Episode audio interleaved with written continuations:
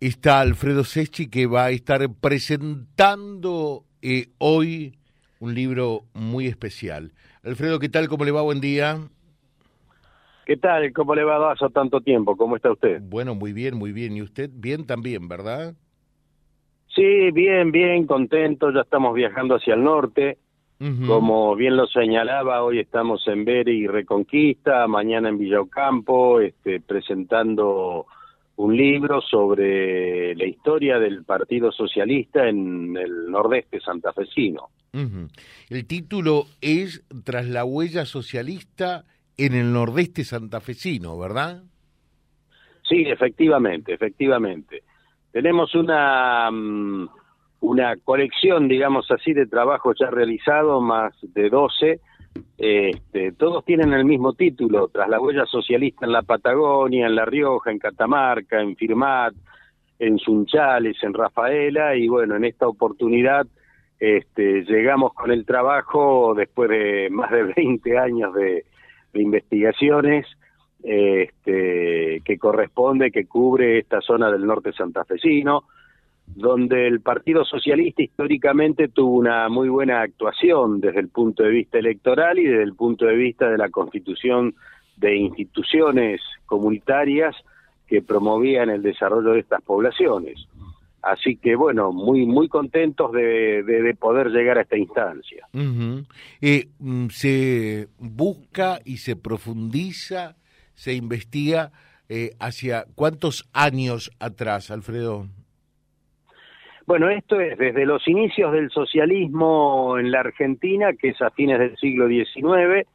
El primer centro socialista de Argentina se constituyó en 1881 hasta 1958-1960. Eh, Ese es el periodo que abarcamos.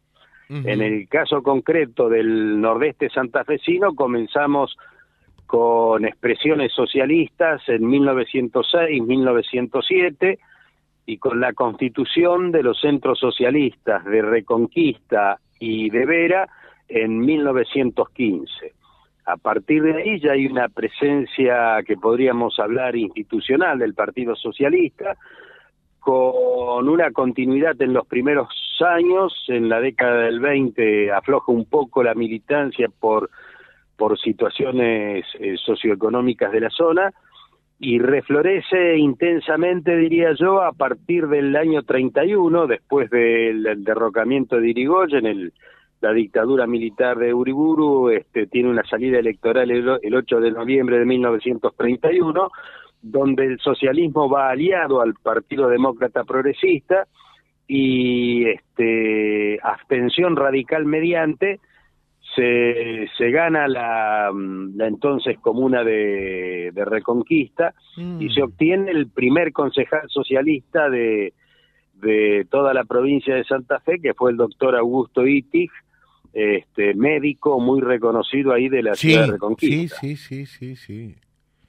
Nosotros en realidad hemos tenido emergentes médicos muy importantes ahí en Reconquista. Estuvo el doctor eh, eh, Froilán Ludueña, que fue el fundador o uno de los fundadores del Centro Socialista en 1915, después, como acabo de decir, el doctor Itig, este, y finalmente, bueno, tuvimos otro médico también, este, que fue un importante militante y, bueno, trascendía la su actuación este, meramente partidaria, trascendía lo público, ¿no?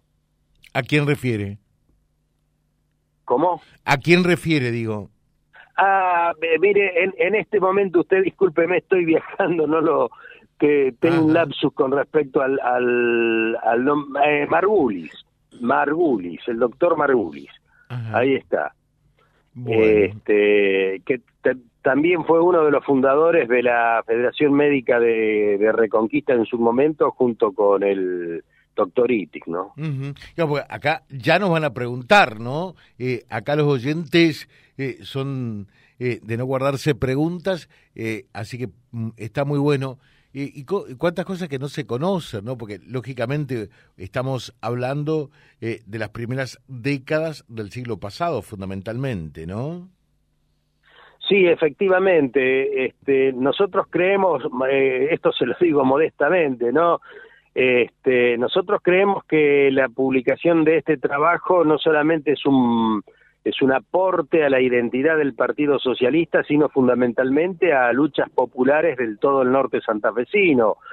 Este, qué sé yo, por ejemplo, en el caso concreto de Reconquista, este, había un periódico que se llamaba Renovación, que era la voz del Centro Socialista Reconquistense, y fue el que promovió la siembra del algodón en la década del 30.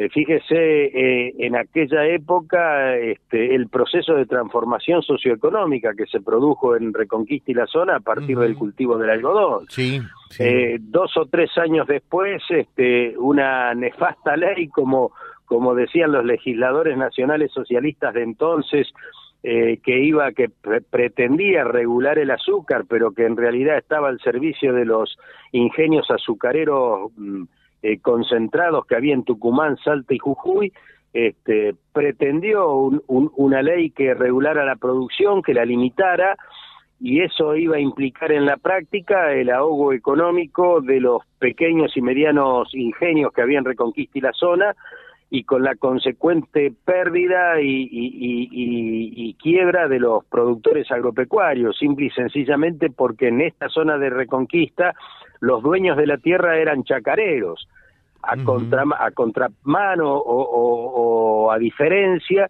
de lo que sucedía en Tucumán, Salta y Jujuy, que eran los propios ingenios multinacionales los dueños de la tierra y los trabajadores eran braceros, ¿no?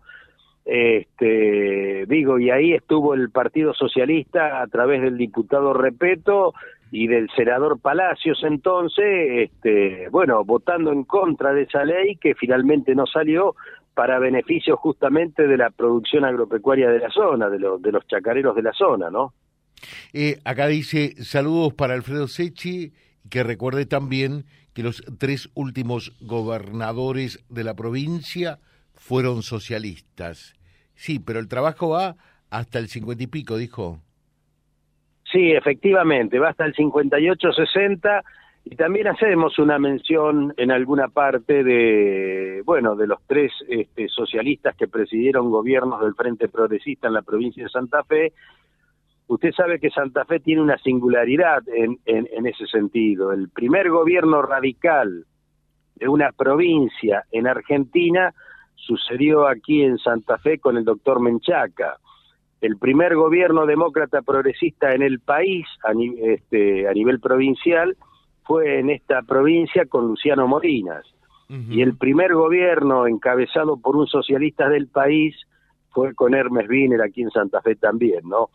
Este, entonces, bueno, este, daría la sensación que, que Santa Fe ha tenido la posibilidad de avanzar en, en cuanto a la calidad democrática y en cuanto a la calidad de los gobiernos a través de gobiernos que en su momento este, fueron francamente progresistas y, bueno, encabezado por tres partidos eh, de raigambre histórica en el país.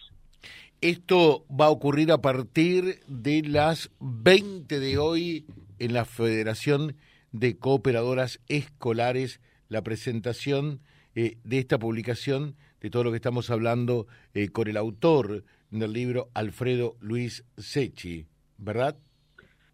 Así es, efectivamente, y si me permite, este, y como sé que ustedes tienen muchos oyentes también en Vera, a las 17 horas presentamos el libro en la Biblioteca Obreros del Norte de la ciudad de Vera. Nosotros en cada presentación vamos a, bueno, por supuesto, a presentar el libro, a, comentar el contenido que tiene y vamos también a reconocer a los descendientes de aquellos militantes entregándole un ejemplar, ejemplar que también va a estar a disposición de este, bibliotecas populares y, y mm, archivos de la zona, ¿no? Nos parece muy importante este, no solamente presentar el libro, sino que el acceso al libro este, sea facilitado este, por nosotros en, en, el momento de la presentación. 20 horas de hoy y mañana será el turno de Villocampo, ¿verdad? Mañana a las 10 de la mañana es en la ciudad de Villocampo, efectivamente. Muchas gracias, eh, Alfredo, que tenga un buen día. ¿eh? Gracias, José, muy amable, fuerte abrazo. Gracias, Alfredo Luis Sechi, hablando sobre eh, esto que habrán de presentar hoy eh, las huellas del socialismo en el nordeste santafesino. Vía Libre, siempre arriba y adelante. Vialibre.ar, nuestra página en la web, a solo un clic de distancia. www.vialibre.ar. Vialibre.ar. Vía Libre, siempre en positivo.